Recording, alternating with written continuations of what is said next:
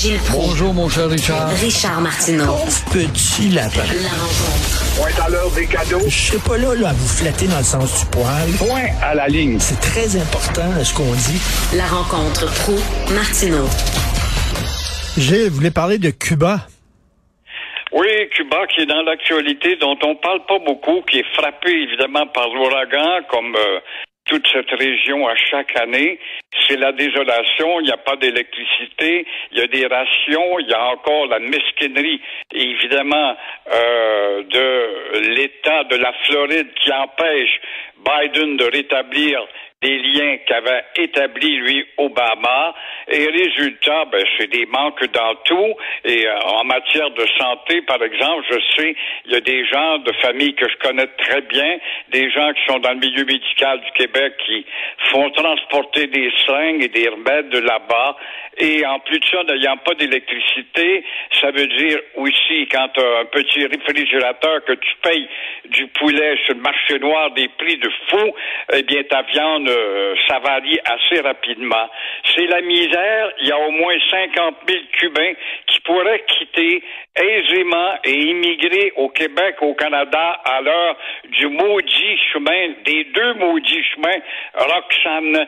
Euh, quand on pense que Trudeau, qui était si ouvert avec l'amitié que son père avec Fidel Castro, comment se fait-il que le Canada, qui désobéit au boycott avec le Mexique, les deux seuls pays qui n'ont pas marché dans le boycottage, euh, ne se sert pas de sa liberté justement pour envoyer des équipements à l'appareil médical cubain qui est compétent mais qui n'a pas tous les équipements nécessaires. On a besoin de 50 000, c'est le vœu de Legault et d'autres.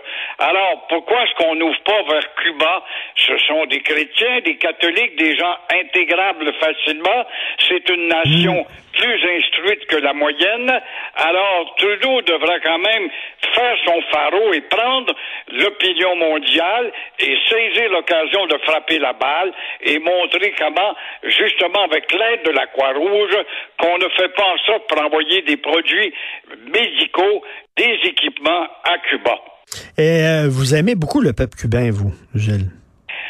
Oui, je, suis allé à une dizaine de reprises, j'ai pas de doute. C'est un peuple que j'aime beaucoup parce que c'est un peuple hardi qui a travaillé très fort, qui s'est instruit en peu de temps, qui a créé un corps médical enviable. C'est Hillary Clinton qui l'a dit. Ils ont un des meilleurs corps médicaux au monde. Si seulement ils avaient les équipements que les Américains ou le Québec possède. Pendant ce temps-là, Raoul Castro est en train de renier tout ce que Fidel a voulu bâtir comme justement idéal, communiste ou pas, qui est porté atteinte ou pas, il avait construit quelque chose en matière sanitaire, en matière de santé et d'instruction. Raoul Castro, Raoul Castro, qui commence à radoter, se fait construire un héliport dans son domaine à Santiago de Cuba, se fait bâtir une piscine de dimension hôtelière et euh, son garçon se promène dans des voitures sport. Ça commence à ressembler mauditement à du despotisme d'une république de droite qui a trahi son idée ben, Fidel Castro aussi, quand il est mort, là, on avait révélé euh, ses avoirs, là, puis il était très, très, très, très riche. Il avait foutu les homosexuels en prison, il avait foutu les journalistes en prison. C'était loin d'être une démocratie, là. Non, on sait que ces derniers milles, il avait commis des impairs au niveau des droits humains, dont les homosexuels, les objecteurs de conscience, les prisons étaient bondées, mais le bilan total a fait quand même que ce gars-là avait édifié quelque chose d'enviable. Mais euh, tu as bien raison, quant à ses avoirs, ça, ça a été plutôt des inventions des adversaires, en rédigeant des livres, sachant fort bien que tout ce qui est sur Cuba, ça se vend vite, et on vendre des millions de copies pour devenir riche. Alors, s'il était si riche que ça, comme Crésus, où sont donc ses investissements? Il est au cimetière de Santiago avec une plaque presque anonyme. Et où sont donc ses investissements?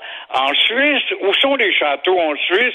Ou enfin dans d'autres pays, puisque ces gens-là voyagent très peu, à part d'aller dans des pays de gauche. La police de Laval, vous trouvez qu'ils se pètent les bretelles un peu trop vite? Ben, pas mal, pas mal, la police. Ça nous fait rire, tout ce qui est police, boum, boum, boum, boum. Est-ce que la police de Laval euh, se vante un peu trop vite? Moi, je pense qu'elle se vante un peu trop rapidement. Par exemple, bon, la violence diminue sur son territoire de 52% Bravo, félicitations. Mais comment ça? Ah, ben là, c'est qu'on a ciblé les 50 petits pharaons, les petits voyous. On les a ciblés. Et puis là, on s'amuse avec eux autres, on les récupère, on joue au basketball, on fait des cours de boxe, puis de baseball, puis de hockey avec eux autres. Faudrait pas qu'il y ait un de ces pharaons qui est en dehors des parcs où les policiers s'amusent avec eux, puis recommencent à tirer. Alors, toujours est-il que ça nous fait rire, cette formule magique. Quelle est donc le la formule magique? Alors là, le chef de police dit, c'est très bien, on a créé des escouades, euh, des escouades qui euh, sont vouées à la, à la lutte contre justement cette délinquance.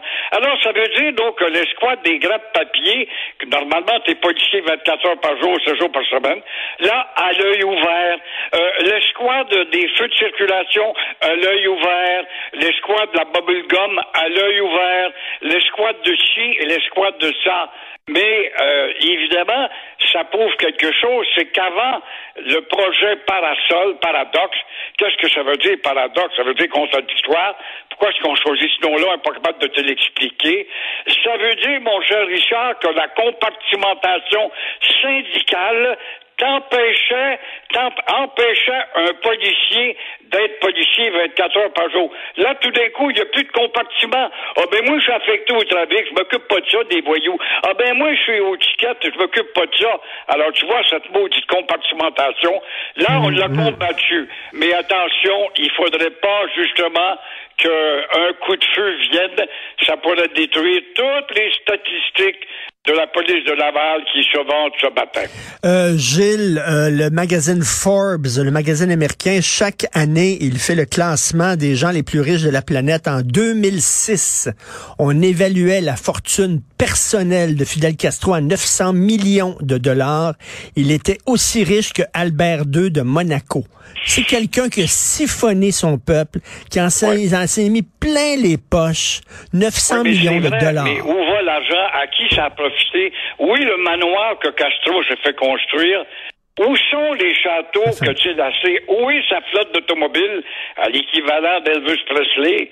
Euh, à ce que je sache, il vivait encore avec son, son anorak militaire, sa barbe longue, et il n'a pas pu en profiter. Il y a aussi la contre-propagande provenant de Washington, faut pas l'oublier, faut, faut en prendre et en laisser.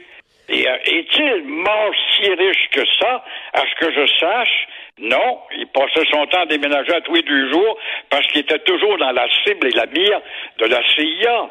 Alors, c'est vrai, le 900 millions, j'ai lu ça, mais où est donc le château en Suisse? Ça, personne ne peut répondre à ça. Et qu'est-ce que vous pensez du policier qui est caché à Playa del Carmen? Penses-tu que c'est pas de la belle caricature, ça, justement? Ça se peut pas. Un autre, une autre belle caricature des affaires judiciaires. Un policier de la SQ, Nicolas Landry, euh, qui a fraudé son patron pour 42 000 dollars, est caché sous un parasol mexicain à Playa del Carmen et euh, il veut pas euh, se faire euh, rapatrier immédiatement. Il veut pas euh, faire son petit six mois qu'il a pincé comme pénitence pour avoir fraudé. Six mois de prison, sachant à l'avance que ça veut dire deux mois. Voyons donc, penses-tu que tu fais six mois plein quand tu as pincé six mois de prison? Ah, il a déjà été jugé par la Cour d'appel, mais là, il voudrait se référer à la Cour suprême. La Cour suprême prend des années à, dig- à di- à digérer la loi 21, imagine-toi. Alors là, il est dépressif et son avocat, beau parleur, René Verret, a peur qu'il se suicide. Alors voilà les hommes forts de la police, n'est-ce pas? L'avocat effronté ose demander au juge de suspendre l'ordonnance d'emprisonnement de six mois jusqu'à ce que la Cour supérieure puisse juger le cas du fraudeur. Hey, ça, si ça s'appelle pas du ridicule et de rendre la justice encore deux fois plus ridicule qu'elle ne l'est, je sais pas ce que c'est. oui, c'est une joke totalement. Merci beaucoup, Gilles. On se reparle demain. Bonne journée.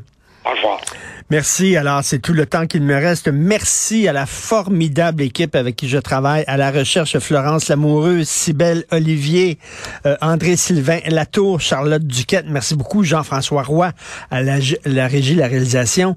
C'est le vieux Chris qui arrive. On se parle en demi-heure. Hey, on se laisse-tu sur le, le slow, la, la toune thème? Tiens, selon moi, la toune de la campagne euh, de la CAQ, c'est de Tex Le Corps, Mon petit Bessic. On écoute ça, Jean-François.